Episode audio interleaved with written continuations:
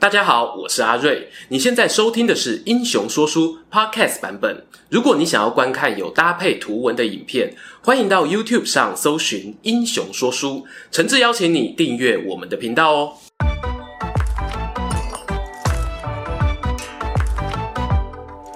Hello，英雄说书的观众朋友，你们好，我是说书人阿瑞，替大家带来精彩的英雄故事。记得一年前啊，我们的频道呢曾经拍过这支影片。阿斗刘禅很弱吗？还是他其实大智若愚？补充一下，阿斗 （A.K.A. 刘备的儿子）发明成语“乐不思蜀”，传说中最难扶起来的男人。那支影片中啊，找来了柳玉、柳皇叔，聊了一些关于小阿斗的趣事。除了解答迷思呢，也分享一下阿斗对于后宫方面的喜好。这样啊，不过影片拍完后呢，下方哦有很多人追加问题。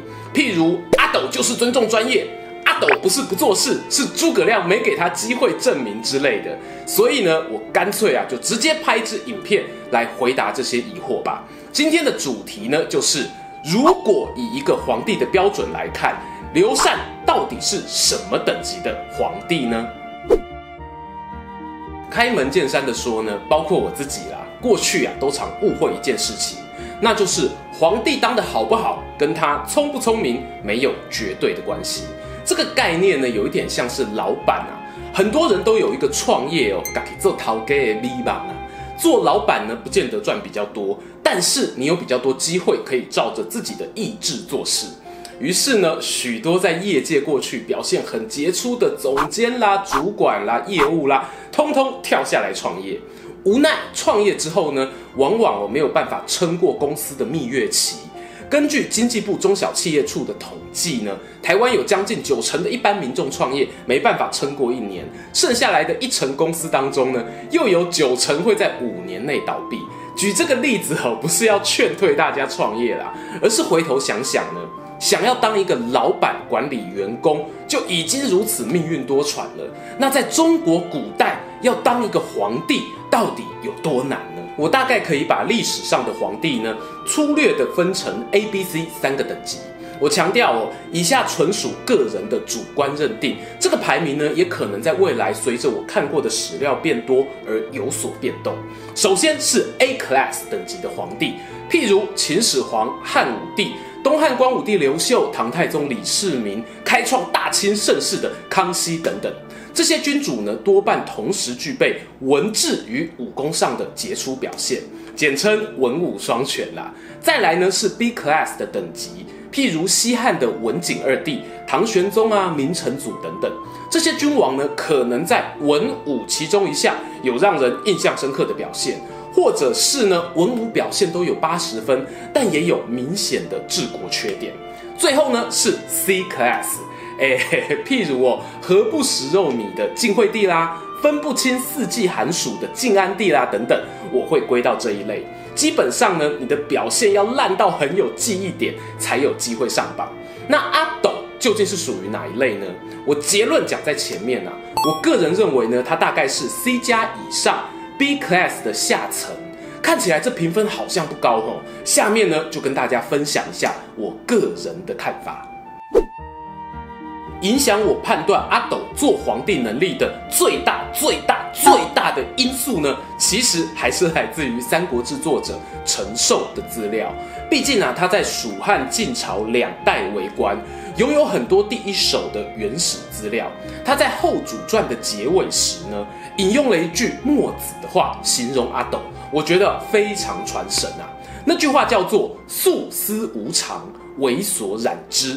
这什么意思呢？大家吃过火锅哈，冬粉呢是火锅的经典配料。但冬粉本身是没有味道的哦，你沾的咖喱锅就是咖喱味，麻辣锅就是麻辣味，而冬粉就像是人一样，很容易受到环境的影响。所以啊，我们做人呐，千万要慎选自己的汤头，否则一旦入味啊，就很难回头啦。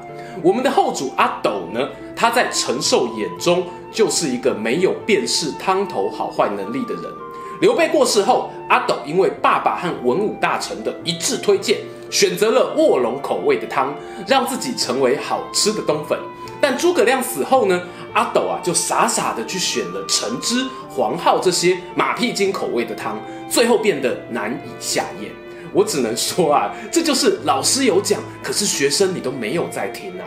关于阿斗没有世人之名这件事呢，我们结论时啊会再提到。接下来呢要讲到的第二点，其实是过去比较少被人提及的，就是阿斗在军事方面的才华。普遍来说呢，我们都认为阿斗不像他老爸大江南北走透透，没有御驾亲征的经验。但认真去挖吼，还是被我们挖到了一条勉强算是他有参与作战的小故事。事情呢发生在刘备生命倒数最后两年，他亲征东吴失败后呢，败走白帝城。诸葛亮啊心急如焚啊，连忙前往探望刘备。他也知道啊，刘老板啊大概要交代后事了。此时呢，刘禅是太子，就负责留守大本营成都。第这个 moment，这个时间，成都西南方的汉家太守黄元起兵叛变。我们刘禅啊，那是一个处变不惊、调兵遣将，派出亲兵进军，算准了黄元的撤退路线，将他打个正着，押回成都处斩。听起来阿斗很帅啊，在那个老爸诸葛丞相都不在身边的危急时刻，他还可以冷静地发号施令，平定叛乱。其实哦，这是做做效果啦。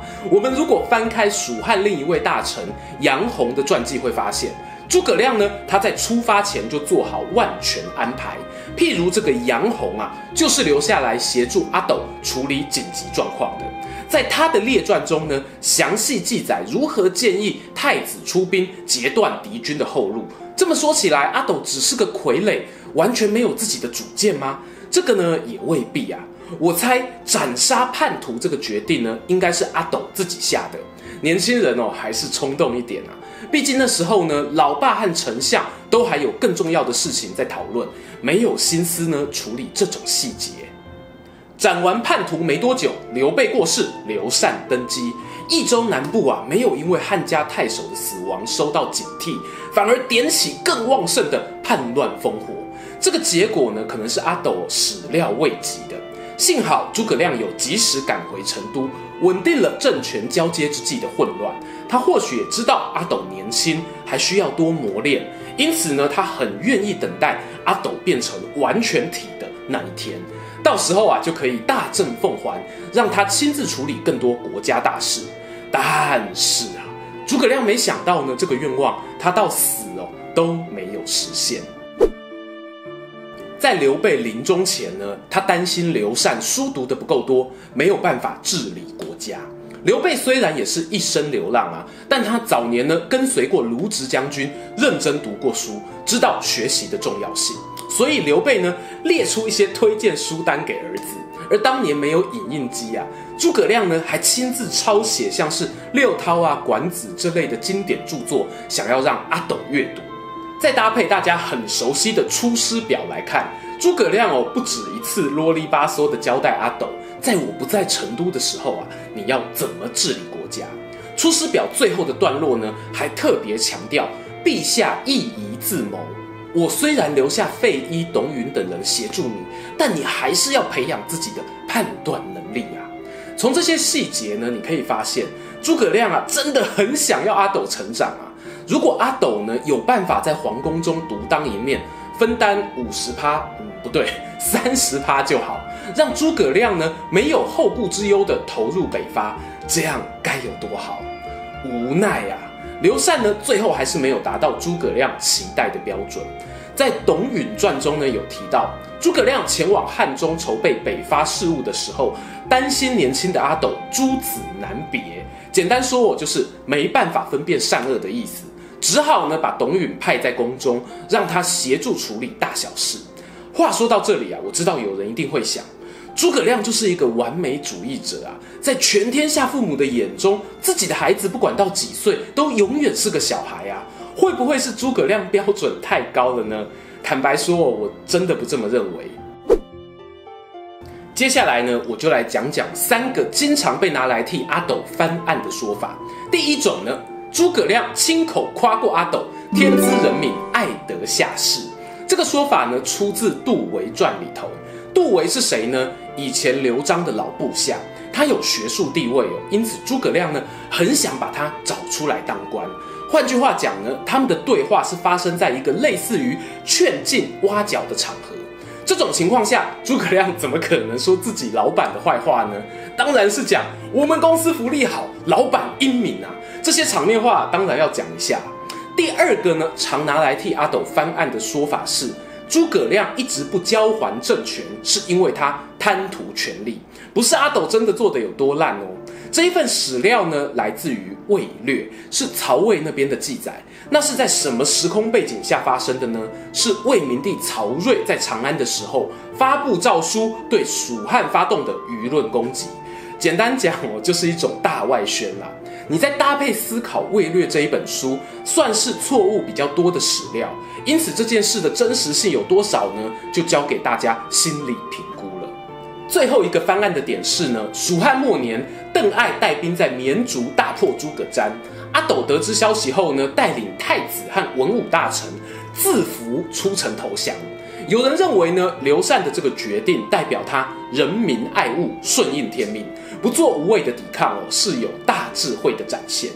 这说法呢，有一个问题是，我们从未来人的观点去看三国，当然知道接下来曹魏会被司马家的晋朝取代，后来呢可以统一天下。但阿斗怎么有办法知道呢？此外，如果蜀汉维持住自身的国防，偏安西南，对于人民来说，让刘家统治和让司马家统治，哪一种状况比较幸福呢？坦白说，你们也觉得很难比较吧？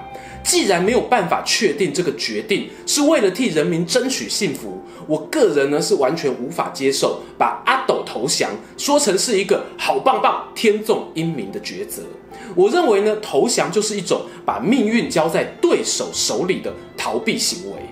退一万步来说啊，当阿斗决定投降的时候呢，也没有安排好交接事宜。